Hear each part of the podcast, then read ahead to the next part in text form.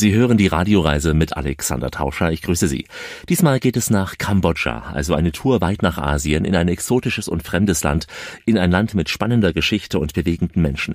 Wir entdecken heute riesige Tempel von längst versunkenen Völkern. Wir besuchen schwimmende Fischernomaden auf dem Wasser und beobachten da dieses für uns exotische Leben ganz einfacher Menschen. Wir tauchen ein in das Volk der Khmer und hören eine bewegende, traurige Lebensgeschichte, verbunden auch mit der Schreckensherrschaft der Roten Khmer. Was hat Kambodscha kulinarisch zu bieten? Auch das erfahren Sie hier bei uns. Und am Ende kommen wir noch zu einem Kurzbesuch ins benachbarte Vietnam. Wir lassen in Saigon die Vögel frei fliegen und besuchen zwei ganz unterschiedliche Gotteshäuser. Bei so einer anstrengenden Tour, ja, sollte ein Arzt dabei sein und wir haben heute auch für medizinische Begleitung gesorgt.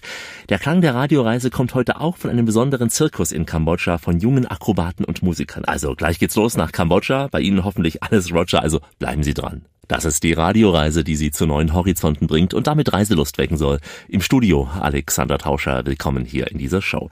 Heute fliegen wir ganz weit weg. Mehr als zwölf Stunden lang geht es nach Südosten. Mit einem Zwischenstopp in Saigon in Vietnam nehmen wir jetzt Kurs auf Kambodscha, auf den Flughafen von Siem Reap. Jetzt die Landung in Kambodscha. Giờ địa phương bây giờ là 5 giờ 20 phút chiều, nhiệt độ bên ngoài 28 độ C. Trần Võ Đức Trung. Ladies and gentlemen, we have arrived at Siem Reap International Airport. The outside temperature is 28 degrees Celsius. 28 Grad, das sind angenehme Temperaturen. Also willkommen im wohltemperierten Königreich Kambodscha in Südostasien. Wenn Sie jetzt nicht ganz genau im Kopf haben, wo denn das Land liegt, es ist ähm, grob gesagt am Golf von Thailand, im Prinzip östlich von Thailand, westlich von Vietnam, auch Laos grenzt an Kambodscha im Norden. Die Hauptstadt Phnom Penh liegt im Süden und wir konzentrieren uns heute mal auf das Zentrum des Landes, auf die großen Tempelparks von Angkor Wat und Angkor Thom. Und hier tauchen wir wir schon ein in die tiefe Geschichte des Landes. Kambodscha, ein Land mit versunkenen Völkern. Es ist entstanden aus dem Reich der Kambuya, das seine Blüte so vom 9. bis zum 15. Jahrhundert hatte. Geblieben sind nur die Ruinen, unter anderem in Angkor, also heute UNESCO-Weltkulturerbe zum Glück und damit auch einer der größten Anlaufpunkte für Touristen in Kambodscha. Ich möchte Sie jetzt auch dahin mitnehmen. Unser Guide Zarat wird uns das Ganze erklären heute und die ganze Zeit bei uns bleiben. Meine Damen und Herren, ein herzliches Willkommen in Kambodscha und ich freue mich, Ihr Reiseleiter zu sein. Auf Kambodscha, ជំរាបសួរលោកលោកស្រីគេសូមស្វាគមន៍ដែលបានមកដល់ប្រទេសកម្ពុជាខ្ញុំសប្បាយចិត្តណាស់ដែលខ្ញុំជាមេកទេសទេសចរសម្រាប់អ្នកក្នុងរយៈពេល2ថ្ងៃ Продолжит! Na dann nochmal willkommen in Kambodscha. Wir machen uns gleich auf den Weg zu den Tempeln. Nicht zu Fuß, sondern per Rikscha werden wir jetzt gefahren. So tun es hunderte, oft tausende Touristen am Tag. Ein ganzes Meer an Fahrradrikschas fährt kreuz und quer hier durch diese riesigen Gärten der Tempel. Man sitzt relativ bequem drin und äh, hinter einem tritt der Fahrer dann doch angestrengt in die Pedalen und die historischen Tempel, die gleiten an uns vorbei. Nun befinden wir uns im Angkor Park und der Park bedeckt die Fläche von über 400 Quadratkilometer und man hat zurzeit äh, knapp 300 Tempel durchzufallen in Urwald. Die meisten sind äh, sehr baufällig, sind zerstört und über 100 Tempel sind noch gut erhalten, die noch besichtigen können. Tempel wurden durch drei Baumaterialien erbaut ja, Sandstein, Lavastein und äh, Backstein. Die sind als Pyramidentempel, als Flachtempel oder Tempelberg.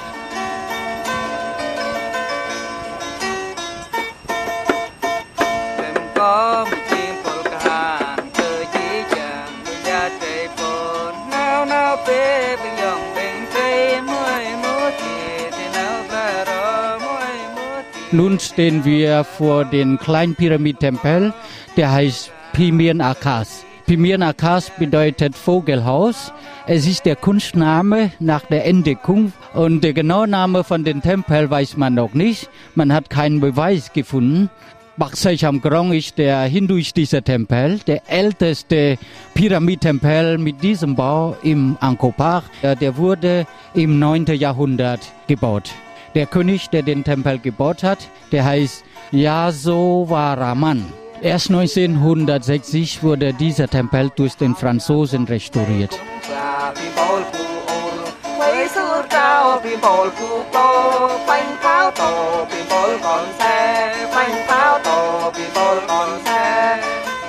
Sarat hat es eben gesagt, viele der Tempel sind zerstört, denn nach der Unabhängigkeit von der Kolonialmacht Frankreich im Jahr 1953, da gab es jahrzehntelange Bürgerkriege, viele Opfer und dann auch die Diktatur der Roten Khmer Ende der 70er Jahre. In dieser Zeit wurden die meisten buddhistischen Mönche getötet und fast alle Watts und auch Moscheen zerstört. Zum Glück, ja, zum Glück wurden viele wieder aufgebaut und wir besuchen gleich einen ganz beeindruckenden Riesentempel. Hallihallo, schön, dass Sie dabei sind. Die Radioreise mit Alexander Tauscher ist heute in Kambodscha unterwegs, auf den Spuren versunkener Völker, in den Ruinen riesiger Tempel.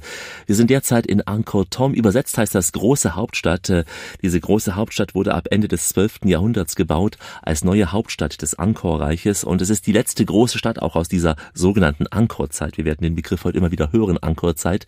Es sind äh, riesige Bauwerke, von denen heute meist noch mächtige Ruinen erhalten geblieben sind und das auf einem Gebiet von etwa drei mal drei Kilometern. Also Sie müssen sich das so vorstellen wie ein großer Wald, früher auch mal Urwald hier gewesen. Im Sommer da ein tropischer Wald und darin eben Tempel versteckt, mal offen zu sehen, mal versteckt eben, mal auch vor den Bäumen da versteckt. Und in diese Stadt führten damals fünf Tore. Für jede Kaste gab es eines, also jede Bevölkerungsgruppe musste sich da durch ein anderes Tor durchbegeben. Es gab auch ein Tor zum Beispiel, durch das die Gefangenen mussten, als sie nach dem Gericht geköpft wurden. Ja, das sind auch die Geschichten aus dieser alten Zeit, die uns Sarah Konrad erzählte. Geschichten, die heute wiederum auch das Leben beeinflussen. Wenn die Soldaten verloren hatten, dann durfte man nicht durch Siegestor massieren, sondern durch Echteingangstor von Ausrichtung nennt man Todestor. Dieses Tor war früher für die Leichname durch. Ja, wenn jemand im Zentrum gestorben ist, wurde die Leiche zur Krematorium durch Todestor gesiegt oder wenn die Soldat verloren hatte, darf man den Kopf der Leiche nicht nach Osten oder nach Süden, also nur nach Westen.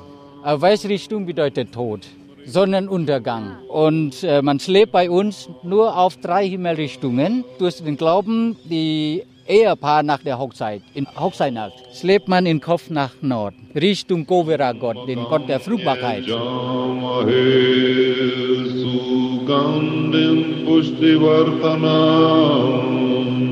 Jedes Tor wurde gleich dekoriert. Sieht man immer auf dem Turm vier große Gesichter, die an vier Himmelsrichtungen schauen. Und äh, es gibt auch die Zugänge zu jedem Tor. Jeder Zugang wurde auch gleich dekoriert. Sieht man an der Seite siebenköpfige Schlange, Cobra. Und die Schlange auf der rechten Seite wurde von den 54 Götter gezogen. Auf der linken Seite wurde von den 54 Dämonen gezogen. Es ist eine Hindu-Mythologie, ist ein Symbol für den Hinduismus.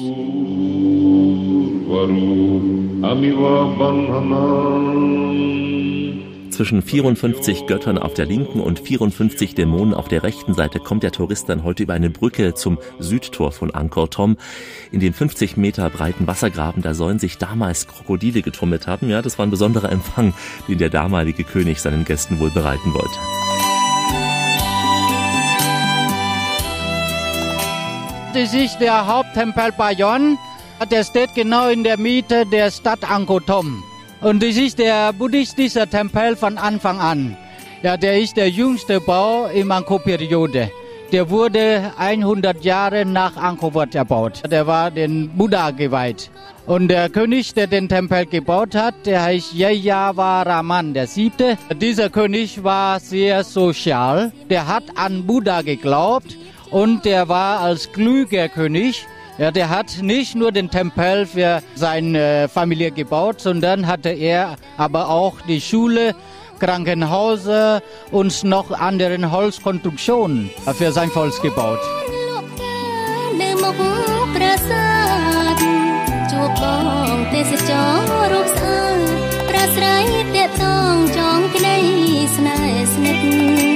Der war in seiner Geschichte als Kriegslustern, das heißt, er ging äh, lustig mit seinem Volk zur Schlachtfeld.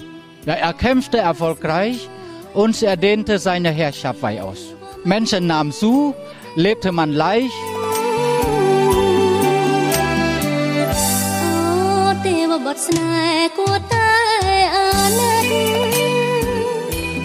Tempel steht genau in der Mitte der Stadt. Und Menschen hat hier auf dem Erdgeschoss am Tempel gelebt. Die Holzkonstruktionen wurden verbrannt. nach dem Krieg zwischen den Khmer gegen Siam, gegen Thailand, Ende des 13. Jahrhunderts. Während die Tempel, die Tore, Türme und auch Brücken aus massiven Steinen errichtet wurden und eben auch bis heute noch so stehen, zum Teil auch zumindest, äh, sind von den aus Holz, aus Lehm und Stroh errichteten Wohnhäusern derzeit keine Spuren mehr zu finden. Und äh, Sarat sagte es schon, der König war sehr beliebt, die Bevölkerung nahm zu und so lebten während der Blütezeit in Angkor Thom mehr Menschen als damals in jeder europäischen Stadt. Kaum vorstellbar, aber es war so damals.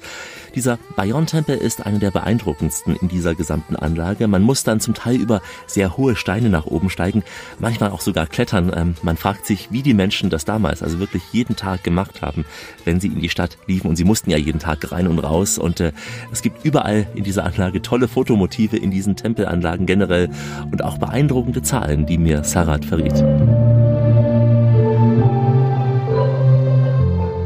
zu Sarat, man sieht, man kann hier hochsteigen, sind wahnsinnig viele Touristen hier, aber noch mehr Menschen haben das Ganze gebaut, diese Tempelanlage. Wie viel waren hier tätig im Bau?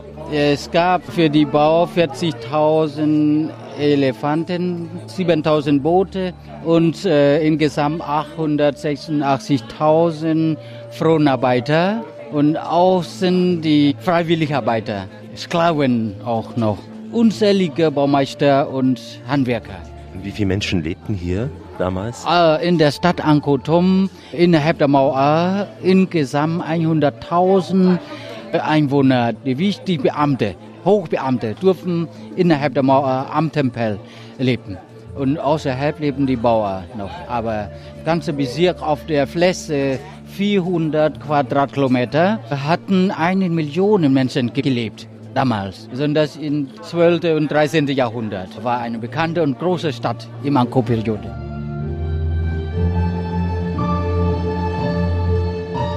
Gleich weitere spannende Geschichten aus dem versunkenen Königreich, das wir heute auf unserer Kambodscha-Radioreise besuchen. Das, was Sie tun, ist genau das Richtige, denn Sie sind mit der Radioreise heute im Dschungel unterwegs. Im Dschungel von Kambodscha, in den Tempeln von Angkor Thom und Angkor Wat. Ein riesiger Park, in dem man, wenn man will, tagelang von Tempel zu Tempel laufen oder auch fahren kann. Die Rikscha bringt uns jetzt äh, vom Haupttempel Bayon, wo wir eben waren, zum Bapun-Tempel, ein hinduistischer Tempel, der mit Kupfer verkleidet wurde. Er wird auch als der Kupfertempel bezeichnet, aber das Kupfer ist schon längst gestohlen worden und äh, wir erreichen dann später auch noch den Tempel, der den meisten Leuten in unserer Gruppe wohl auch am meisten gefallen hat, obwohl er nicht mehr voll so erhalten ist, wie man sich auch einen richtigen Tempel vorstellt. Es ist der sogenannte Dschungeltempel, aber heute kann man den Dschungel nur noch erahnen, wenn man da von Ost nach West durch die Anlage läuft. Tabrom ist bekannte Tempelanlage wegen die Bäume und die Wurzel. Deswegen nennt man Dschungeltempel wurde erst 1949 durch den Franzosen André Marot entdeckt. Äh, man hat auf den Turm die vier großen Gesichter gesehen. Der Tempel war von Anfang an den Buddha geweiht. Der wurde um das Jahr 1186 nach Christus fertig gebaut. Ja, der König Jayavaraman Siebte hat diese Tempelanlage zu Ehren seiner Mutter als Klosterschule errichtet. Seit 80er Jahren, als äh, das Land unruhig war, war einmal fast zehn Jahre lang in der Anlage komplett Kaserne für den Roten Khmer. Das heißt, Roten Khmer-Truppe lebte in Urwald. Ringsrum hat man tausende Minen ohne Plan gelegt. Seit 90er Jahren durfte man überhaupt nicht betreten, sondern explodiert die Minen sofort. 91 kam UNO. UNO-Soldat hat den Weg zum Tempel freigelegt und hat man durchschnittlich zwei Minen pro Quadratmeter gefunden. Und jetzt ist keine Minen mehr, aber unter der Wurzel weiß man nicht in der Erde. Ja, aber 80 Prozent großer Bäume sind verschwunden, hat man abgeholzt. Jetzt sieht man nur die Unkraut und Pflanzen, Akazie oder Gummibaum. Ja, unter dem mörderischen Regime der Roten Khmer sind nicht nur Millionen Kambodschaner getötet worden, es wurden auch historische Werke zerstört, wie Sarat auch erzählt, dessen persönliche, auch bewegende Lebensgeschichte wir noch am Ende der Radioreise ausführlich hören werden. Es gab sehr viele Kunsträuber, auch gerade in den 80er Jahren an der Grenze zu Thailand vor allem. Tausende Köpfe dieser Tempelanlagen wurden damals nach Thailand verkauft, denn Kambodscha war ein sehr armes Land, faktisch ohne Währung, sagt Sarat.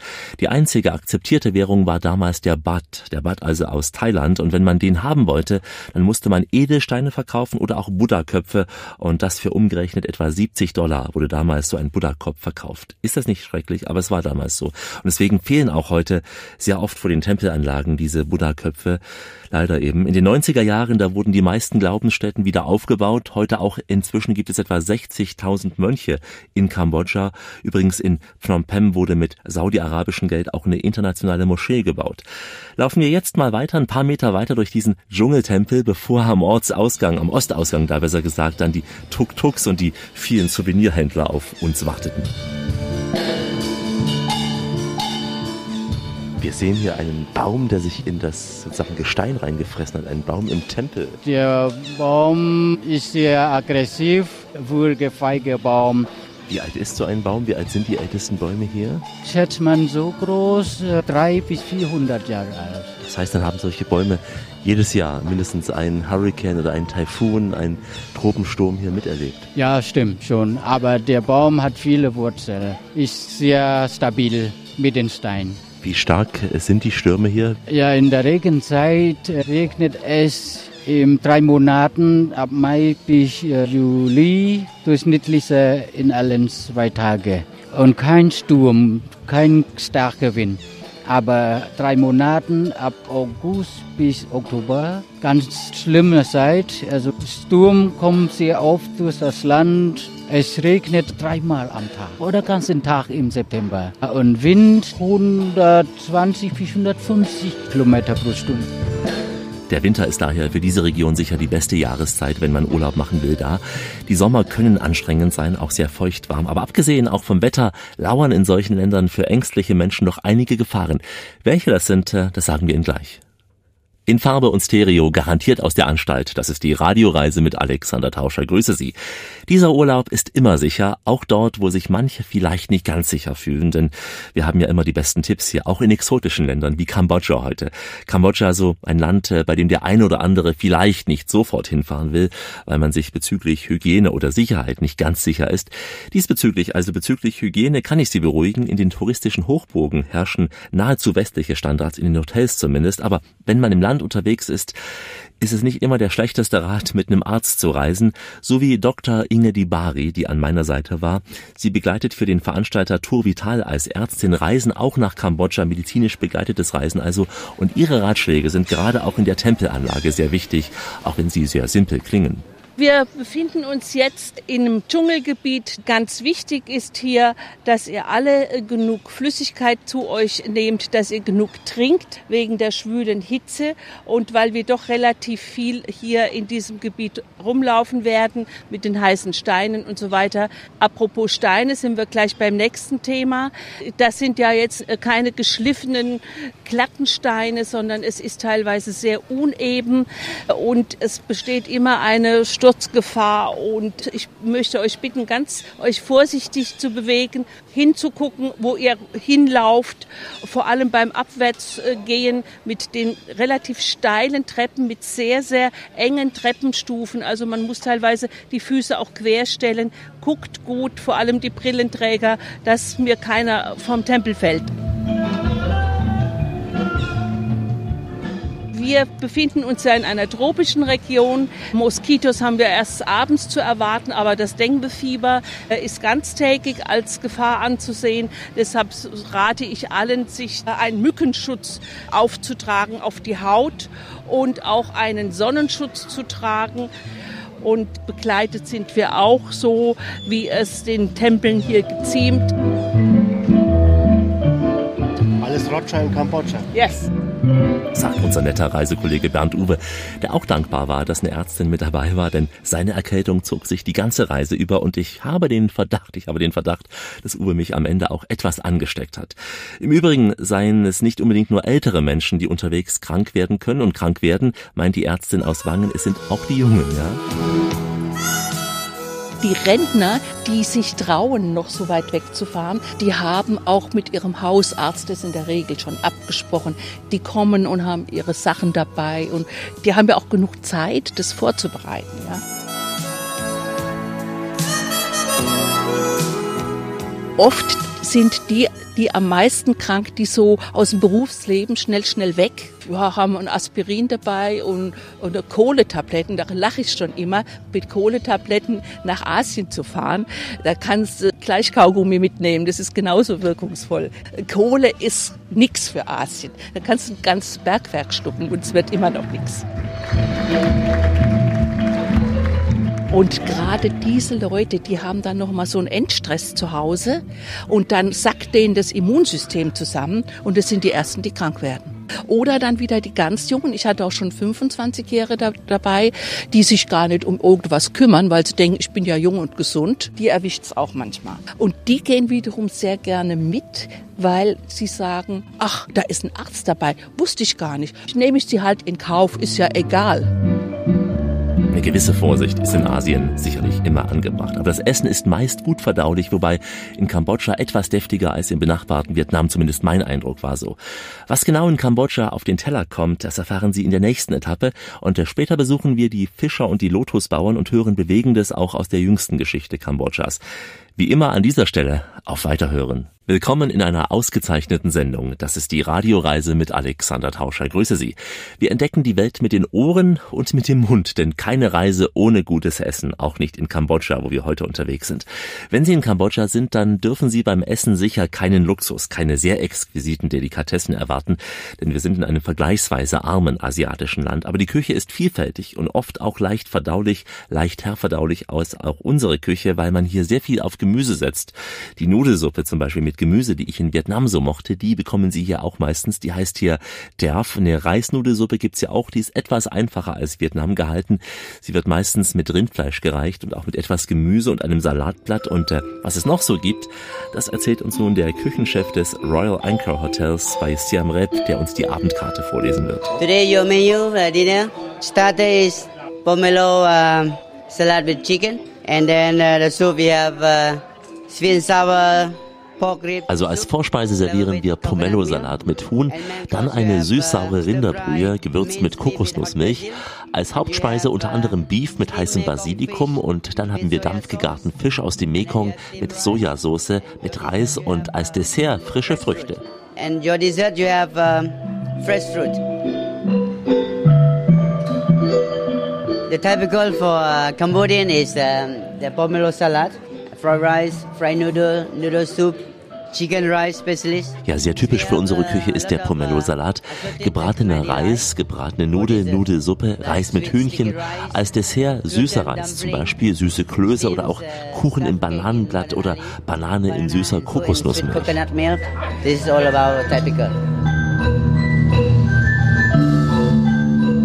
The coffee bean is uh, mostly from uh, Murukiri. Die Kaffeebohnen, die stammen bei uns vor allem aus dem Norden von Kambodscha, an der Grenze zu Laos. Und meist trinken wir morgens den Kaffee.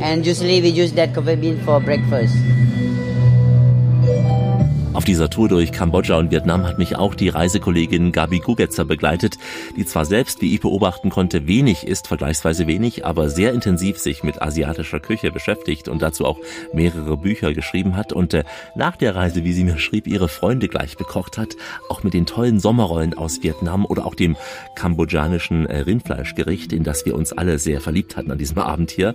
Etwas scharf mit Pfeffer angebraten, sagt sie, abgelöscht mit Rotwein, dazu Ingwerwurzeln, Zitronen, Zitronengrasstängel, Kaffirlimettenblätter, was es nicht alles gibt, Kaffirlimettenblätter, Schalotten, Möhren und das Ganze im Ofen garen lassen. Wenn man viel Zeit hat, sicher eine schöne Sache wie bei Gavi. Am besten aber, Sie kaufen sich vor Ort schon mal ein paar Zutaten, die Sie bei uns dann doch nicht so einfach bekommen. Auf den vielen Märkten zum Beispiel, so wie auch im benachbarten Vietnam in Saigon. Über diesen Markt wiederum hat mich unser Guide in Vietnam, Herr Lam, geführt.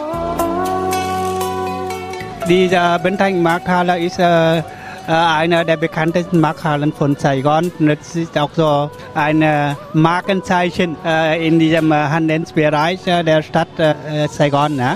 Und dieser Bentengmarkt ist ja immer verbunden ja, mit dem Namen von Saigon. Ich habe sehr viel Tee gesehen. Mhm. Fast an jedem Stand wird man angesprochen, ob man Tee kaufen soll. Mhm. Was würden Sie empfehlen? Was ist am typischsten? Welche Teesorten sollte man kaufen? Typisch Tee äh, ist dann grüner Tee, getrockneter grüner Tee. Es gibt aber verschiedene grüne Tee. Also es gibt grünen Tee mit Jasmin, Aroma, mit Lotus. Vietnamesen trinken meistens puren grünen Tee ohne Aroma.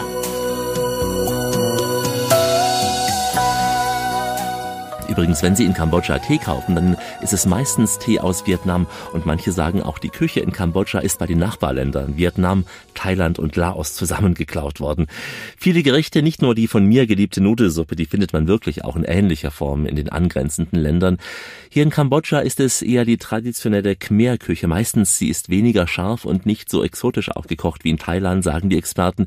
Insgesamt aber etwas mehr Fleisch als in Vietnam. Das war zumindest mein Eindruck gewesen. Und äh, damit machen wir uns auch gleich frisch gestärkt mit oder ohne Fleisch auf den Weg zu einem riesigen Tempel und dann zu einem riesigen See.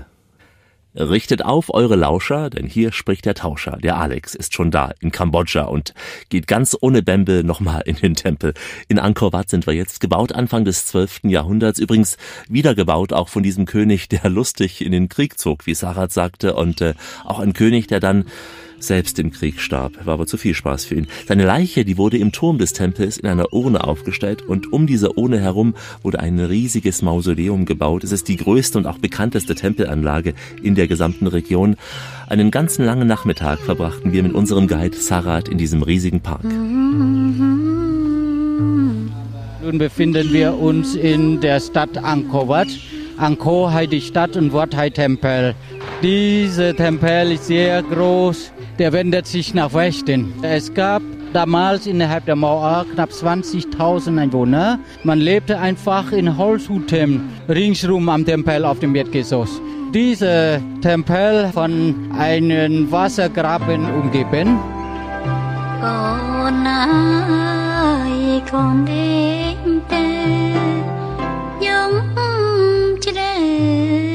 Auf diesem Zugang sieht man insgesamt neun Kreuzungen. Flankierte an der Treppe, an der Seite damals, die Löwen als Wächter, Löwen. Aber diese Löwen steht wie Hunde. Noch ein Satz zur Religion. In Kambodscha hängen rund 93 Prozent der Bevölkerung dem Theravada-Buddhismus an. Es ist eine spezielle Form, die neben Kambodscha auch in Thailand, Laos und Myanmar verbreitet ist. Die Lotuspflanze ist sehr wichtig im Buddhismus und auf dem Weg zum See Tonle Sap, ein riesiger See ist das, der durch einen Fluss auch mit dem Mekong verbunden ist, da sehen wir diese Pflanzen. Auf dem Weg in Richtung See Tonle Sap, südlich von äh, der Stadt Siem Reap, sind wir am Lotusplantage. Es ist äh, eine gute Pflanze in Kambodscha für Buddhismus, ja besonders für den Buddha. Wer buddhistisch ist, zum Beispiel der Knospe oder Blute, werden jeden Tag für den Buddha geopfert, besonders beim Vollmond. Jede Familie geht mit den Lotusblüten zum Kloster, zum Pagode und werden die Lotusblüten an Buddha geopfert. Blätter werden Teller gemacht zum Essen, zum Trinken oder für die Kinder in der Hitze als Hut gegen die Hitze gemacht. Die Wurzel hat gut geschmeckt wie süße Kartoffeln. Schmeckt gut mit Schweinefleisch. Und der Nuss drin ist äh, sehr viel Protein, hilft äh, den Knochen für den Kinder. Die Kinder essen gern. Und wenn äh, die Früchte reif wird, der Kern ist sehr hart, aber den harten Kern wird gegrillt oder gebraten und dann mit dem Kokosmehl, Reis gekocht, mit Bohnen als Dessert. Wir sehen ja eine einfache, fast halboffene Hütte. Das ist ein Geräteschuppen oder wohnt hier der Lotusbauer? Der Lotusbauer, der lebt nicht nur vom Lotusplantage, sondern lebt von Reis. Am Tag, der geht wahrscheinlich zum See, fängt die Fische für Eigenbedarf. Und in der Nacht, dann bleibt er hier wieder in seiner Hütte. Wir fahren weiter Richtung See. Auf dem Weg dahin säumen kleine Häuser und Hütten die Straße. Einfache Bauern leben hier, Straßenhändler. An einer Manufaktur hat bei uns fast der gesamte Reisebus eingekauft. Umhängetaschen nämlich aus altem Armeestoff. Ist sehr trendig, wie ich gelernt habe. Und wir erreichen dann schließlich den See Tonle Sap, den größten See Südostasiens, den größten Süßwassersee. Und hier leben sie auch die Seenomaden, wie auch der Verkäufer Seng Trai, dessen Familie die Roten Khmer in den 80er Jahren voriges Jahrhundert aus der Heimat, aus dem Mekong-Delta vertrieben hatten. Nach Vietnam, sagt er, fühlt er sich nicht so hingezogen. Hier auf diesem größten Binnensee Südostasiens, da hat dieser Vietnamese auch seinen Frieden gefunden, wie er sagt. Es ist ein Mensch, der keine Staatsangehörigkeit hat, staatenlos ist, der keinen Reisepass hat, der ein einfaches Leben lebt, ohne Urlaub, ohne jeden Luxus. Sein Zuhause ist eine kleine, schwimmende Insel mit Dach darüber. Ein kleiner Laden, muss man sagen, mit fast allem, was man im Alltag braucht. Und zu diesem Laden, Sie hören es gleich, fahren immer wieder auch die Motorboote an, wenn dann die Kunden einkaufen auf dem Wasser. បាទនេះនឹងយើងនៅលក់អឺទូទាំងទាំងអស់នៅអ្នកទន្លេសាបយើងគេទៅกัน Und die Fischer auf dem Wasser, ganze schwimmende Dorf, die Fischer, die hier leben, die kommen hierher und kaufen äh, die Sache von ihm. និយាយទៅអឺវារោមទាំងអស់គ្នាវាគ្រប់មុខ Es gibt auf seinem Laden über 100 Angebote für den Fischer. Es gibt Zigarette, Bier, Fischsoße, Reis und Seife auch, Zucker und so weiter. Also sehr viel. Sehr បាទលាក់នឹងលាក់គ្រប់មុខច្រើនរៀបរាប់អត់ដល់ធំរៀនអក្សរខ្មែរថ្នាក់ទី5ទៅរៀន2នាក់ថ្នាក់ទី2 Zwei Kinder gehen zur Schule. Die älteste äh, lernt in der fünften Schulklasse und die nächste in zweite Schulklasse und die anderen vier Kinder bleiben zu Hause. ព្រួយអារម្មណ៍សប្បាយព្រោះអីយើងត្រឡប់ត្រឡប់ហើយយើងនៅទន្លេតាំងពីដើមដល់ឥឡូវ wir leben sehr zufrieden auf dem Wasser. Das ist Seng Trai, ein, wie er sagt, zufriedener Fischer, einer aus einer Siedlung mit lauter ethnischen Vietnamesen. Das ist eine Minderheit in Kambodscha, aber eine Minderheit, die etwa 700.000 Menschen ausmacht. Gleich lassen wir uns weiter auf dem Wasser dieses Sees treiben, also bleiben Sie dran. Alles Roger in Kambodscha. Das ist heute unser Motto in dieser Radioreise mit Alexander Tauscher. Grüße Sie. Heute weit weg in Asien, bei den Seenomaden derzeit auf dem Tonle Sap, dem größten Binnensee Südostasiens. Stellen Sie sich das Ganze ja, vor die Seenomaden wie ein schwimmendes Dorf, wo Holzhäuser sich auf ausrangierten Ölfässern und auch Autoreifen wie Trauben gruppieren und davor schaukeln Fischerboote und auch kleine Hausgärten. Drinnen sorgen Generatoren für Strom, auch für Fernsehempfang ist ja sehr wichtig da. Frisches Wasser liefert der See und ähm, das hat mich extrem verwundert, denn das Wasser im See ist alles andere als frisch. Es ist meistens eine braune Brühe.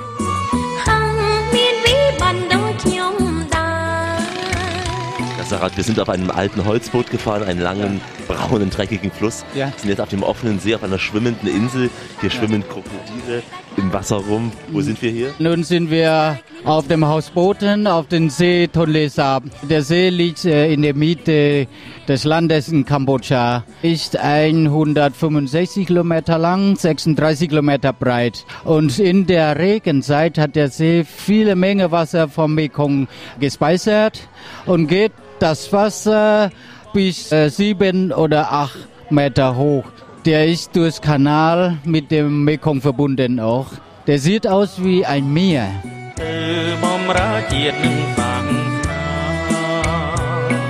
Das Leben von den Fischern hier ist zu hart und äh, schwierig wegen die Moskitos und auch schlechter Hygiene. Man trinkt äh, fast ganzes Jahr vom Seewasser.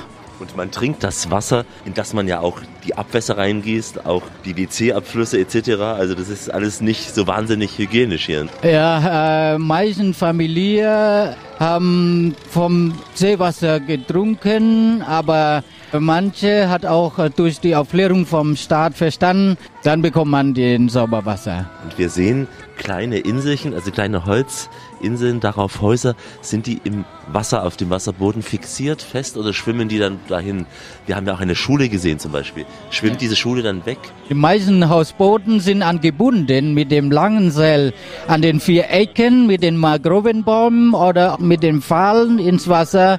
Aber wenn man äh, in den anderen Orten sein Hausbooten umsehen möchte, dann sieht man sein Haus um mit dem Motorboot. Dorfbild ändert sich jedes Jahreszeit wegen Wasserstand. Im März, April werden der See versandet, hat der See nur ein Meter Wasser, dann viele Häuser werden umgezogen weit draußen auf dem See. Hier ist ein Souvenirstand. Was sollte man kaufen? Gibt es etwas Typisches, was man an Gewürz, aber auch an Wein, Schnaps, wir sehen hier auch Schnaps mit Schlangen drin, etwas Typisches, was man mitbringen sollte als Souvenir? Ja, das ist keine lokales Schnaps in Kambodscha. Die meisten Sachen werden von Vietnam importiert, zum Beispiel Schnaps mit äh, Schlange, Cobra. Es gibt auch bei uns äh, die Wildtiere noch, aber die sind ganz wenig. Jetzt ist äh, Tierschutz und darf man nicht die Tiere fangen mehr.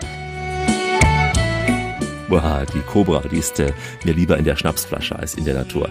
Das meiste, was hier verkauft wird, kommt übrigens aus dem benachbarten Vietnam und dahin machen wir uns auch gleich äh, auf den Weg zu einem kurzen Ausflug, denn mit dem Flugzeug sind es von Siem Reap gerade mal 60 Minuten bis nach Saigon und äh, von den Kambodschanern aus Vietnam geht es gleich zu den Vietnamesen aus Indien, gleich hier bei uns. Hier ist Alexander Tauscher und Sie hören Rias, nämlich eine Reise im asiatischen Sinne. Willkommen auf unserer Tour durch Kambodscha mit einem Abstecher jetzt nach Vietnam.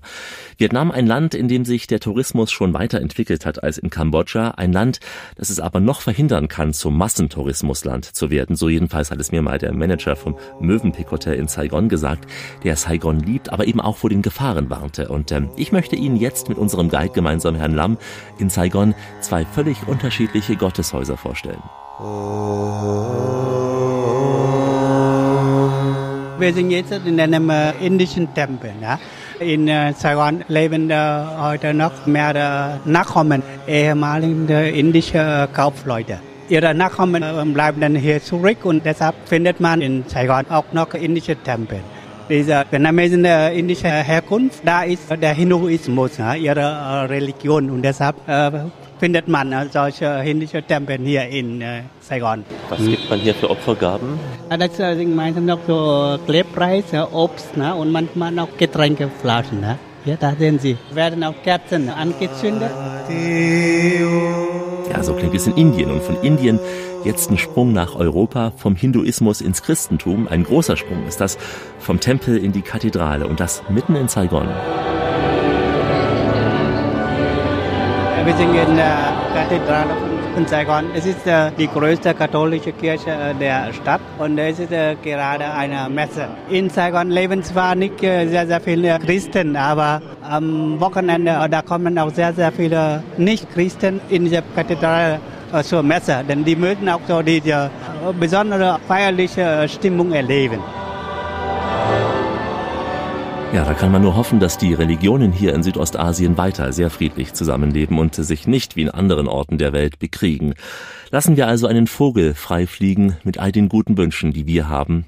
Eine Frau vor einem Tempel in Saigon, die lässt für ein paar Cent umgerechnet einen kleinen Vogel aus dem Käfig fliegen. Eine Tradition, wie Sie gleich hören.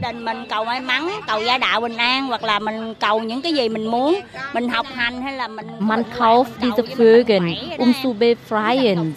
Dadurch kann man hoffen, dass ihre Wünsche zur Erfüllung gehen. ở Phương Lâm Định Quán những người mà dân tộc thiểu số sống kaufen die, diese Vögel von den Einheimischen xa rồi đó người ta bỏ mối cho mình. Rồi nó sống bằng bọt biển với xương sáng em. Còn chim kia thì nó sống bằng Mögen die Vögel viele gute Wünsche in die Welt bringen auf ihren Flügen. Ja, wir fliegen gleich nochmal in die Vergangenheit von Kambodscha, damit zurück nach Kambodscha mit einer sehr bewegenden Lebensgeschichte. Jetzt gleich hier bei uns. Die Radioreise mit Alexander Tauscher ist schon in der Schlussetappe. Ich habe Ihnen heute ein paar sehenswerte Orte in Kambodscha vorgestellt. Wirklich nur ein paar. Es gibt sehr, sehr viel mehr. Ein Reiseland, das im Kommen ist, das viele auch noch auf ihrer Wunschliste haben. Wir kennen das Land ja als Land der Tempel, als Land mit tollen Stränden im Süden, aber wir alle kennen auch die jüngere Geschichte dieses Landes, die traurige Geschichte, die blutige Geschichte, die Geschichte des Regimes der Roten Khmer, die Geschichte, die auch unser Guide Zarat immer wieder erzählt hat, jetzt ganz persönlich, denn er kann davon leider auch eine persönliche Lebensgeschichte erzählen. Ich bin am äh, August 1967 geboren in Angkor Park und ich habe erlebt, fast von Anfang an durch mein Leben, durch die Grausamkeit von den Roten Khmer oder Pol Pot-Regime. Mein Vater war damals als Lehrer und konnte gut Französisch sprechen durch die Poesie hat die Regierung die Intellektuelle gesucht, besonders Lehrer war in dieser Zeit sehr gefährlich. Mein Vater war in Exil aus der Familie. Also meine Familie wurde aus der Stadt auf dem Land vertrieben und wir lebten sehr schwierig durch Hunger. Danach ging mein Vater auf den Feldern, um die Frossen zu fangen. Und plötzlich kamen zwei Leute und dann war er Richtung Thailand. Der schaffte nicht durch die Grenze, weil äh, zu gefährlich ist wegen Minen und er blieb an der Grenze in einem Ort, wo man ihn nicht kennengelernt hat. Deswegen hat er überlebt. Meine Mutter war schwanger und glücklicherweise, als mein Vater weg war, ich war im Alter neun Jahre, ich blieb bei meiner Mutter. Nach der Geburt blieb meine Mutter nur zwei Tage im Schatten. Danach ging sie zur Arbeit in der Hitze und meine Mutter war verblutet und sie starb auf dem Schlamm. Ich lebte als weißer Kind unter Polporisima in einer riesigen Halle mit 100 Kindern zusammen und wir gingen zur Arbeit. In der Hitze lebten wir bis zur Rettung als weißer Kind. Also am 7. Januar 1979 hat den Vietnamesen den Roten Khmer vertrieben. In Dunkel hat man gekämpft. Als weiße Kind sind durcheinander gelaufen, ohne Himmelrichtungen. Wir hatten nicht gewusst, wo das Haus steht, wo die Heimat liegt sind wir Richtung Thailand, falsche Richtung gelaufen. Unterwegs in der Früh hatte ich meine Großeltern durch Zufall getroffen. Wir sind weiter durch den Krieg gelaufen und unglücklicherweise meine Großmutter durch den Krieg ein Munition hat im Bauch äh, betroffen und die Kugel klebt auf der Ringeknochen. In der Hitze verlierte sie viel Blut und dann starb sie unterwegs. Boah, bei so einer Lebensgeschichte stockt einem richtig das Blut, es macht betroffen, man ist sprachlos. Sechs Jahre lebte der kleine Sarat damals mit seinem Großvater in einer Pagode und wurde dort auch unterrichtet. Als Waisenkind musste er im Alter von 16 Jahren automatisch zur Armee, hat dort harte, schlimme Jahre verbracht, ihn hat das Leben gestählt dort. Denn drei Jahre lebte Sarat als Soldat im Urwald, hat dort auch gegen die Roten Khmer gekämpft drei Jahre ohne Moskitoschutz im Urwald. Also das ist wirklich ein Leben, das wir uns so nicht vorstellen können. Umso bewundernswerter finde ich es, was Sarat aus seinem Leben inzwischen gemacht hat, wie er sich hochgekämpft hat.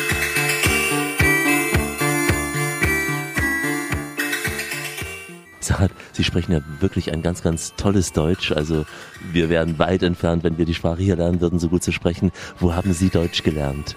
Ich war eigentlich fast vier Jahre lang in Deutschland, aber damals DDR und ich wohnte in Magdeburg, eine schöne Stadt am Elbe und ich äh, studiert Maschinenbau. Und dann begann ja auch langsam der Tourismus hier Ende der 90er Jahre, erst nach dem Ende des Regimes, haben Sie dann gleich arbeiten können, auch als Guide hier? Als ich zurückkam, 91, war Kambodscha noch unruhig.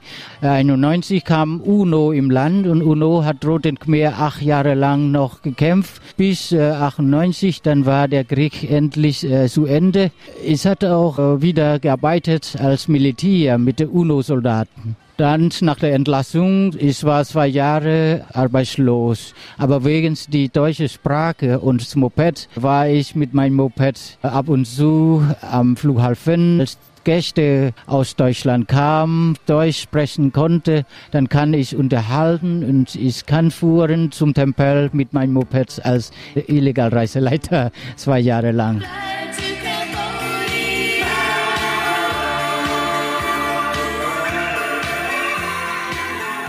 Und ab 2000 habe ich eine Genehmigung vom Staat bekommen als äh, Legalreiseleiter. Und hier berichten Sie ja uns über Jahrhunderte, Jahrtausende alte Geschichte und dennoch liegt die jüngere Geschichte so nah zurück, die schreckliche. Haben Sie gelernt, das zu verdrängen? Befreit es Sie auch etwas vom Schmerz, wenn Sie den Touristen von Ihrer Geschichte erzählen können? Ja, normalerweise will ich nicht äh, erinnern über die schlechte Zeit, aber es ist eine historische, für mich persönlich. Ich habe in meinem Leben immer gemerkt, was die Wahrheit war. Und äh, ich glaube, nicht nur ich alleine, die gleiche Generation wie ich, die hat auch die, äh, erlebt über die Grausamkeit von den Polporisime, von den Roten Khmer.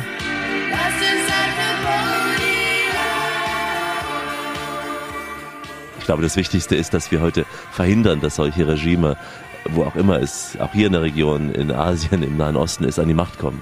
Ja, hoffentlich, dass die Zeit äh, nicht wiederkommen werden. Trotzdem hat man Angst vor dem Krieg. Viele Leute sind noch nicht sicher, dass das Land immer weiter ewig äh, ruhig bleibt. Meiner Meinung nach, ja. Sie sind guter Dinge, Sie hoffen es, ja. Ja, ich hoffe, dass das Land äh, immer weiter gut geht wie die anderen Länder oder wie die Politik in Deutschland, ja. Flying to Cambodia. Sie sind herzlich eingeladen und die Menschen dort, die freuen sich wirklich auf Sie, auf die Touristen, die Gastfreundschaft, die Freundlichkeit der Menschen, die wird Sie ganz sicher begeistern. So jedenfalls ging es mir bei meinem Besuch in Kambodscha. Wir waren heute in vielen Tempeln. Wir haben viel über alte, über neue Geschichte gehört. Wenn Sie unterwegs doch den roten Faden verloren haben sollte, kann ja passieren in der Hitze von Kambodscha oder auch nochmal mit uns in den Dschungel wollen, dann klicken Sie einfach auf www.radioreise.de, denn dort finden Sie diese Kambodscha-Sendung als Podcast zum Nachhören, wann immer Sie wollen, wo immer Sie wollen. www.radioreise.de als Podcast zum Nachhören. Hier gibt es auch eine Reise zum Beispiel ins benachbarte Vietnam mit uns, aber auch eine Tour zum Beispiel nach Macau, wenn Sie an Asien speziell interessiert sind. Mehr Infos zu unseren Touren und auch tolle Fotos wie immer bei Facebook und YouTube und unsere App gibt Ihnen wie immer die richtige geografische Einordnung. Ich verabschiede mich in den Sprachen der Welt, die Sie auch in Kambodscha hören werden. Au revoir, schon aus Tradition. Goodbye, das Vidania, ciao, adios, merhaba und shalom. Und in Kambodscha sagt man Lihai, das heißt auf Wiedersehen. Und das hofft auch der junge Akrobat Savong, der talentierte, durchtrainierte Zirkusjunge von Fairly Cambodian Circus. Adieu.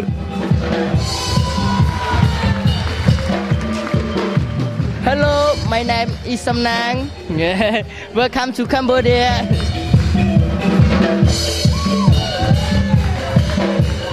Thank you for you to come in tonight for visit the circus. Applaus für die Jungs vom kambodschanischen Zirkus. Ich habe die Sendung wie immer recherchiert und produziert. Mein Name ist Alexander Tauscher. Es hat mir viel Spaß gemacht. Ich kann nichts dafür. Es ist halt einfach so meine Art. Das hoffentlich alles auch zu Ihrem großen Pläsier. Bleiben Sie schön reisefreudig, denn es gibt noch mindestens 1000 Orte in dieser Welt zu entdecken. In diesem Sinn, bis bald.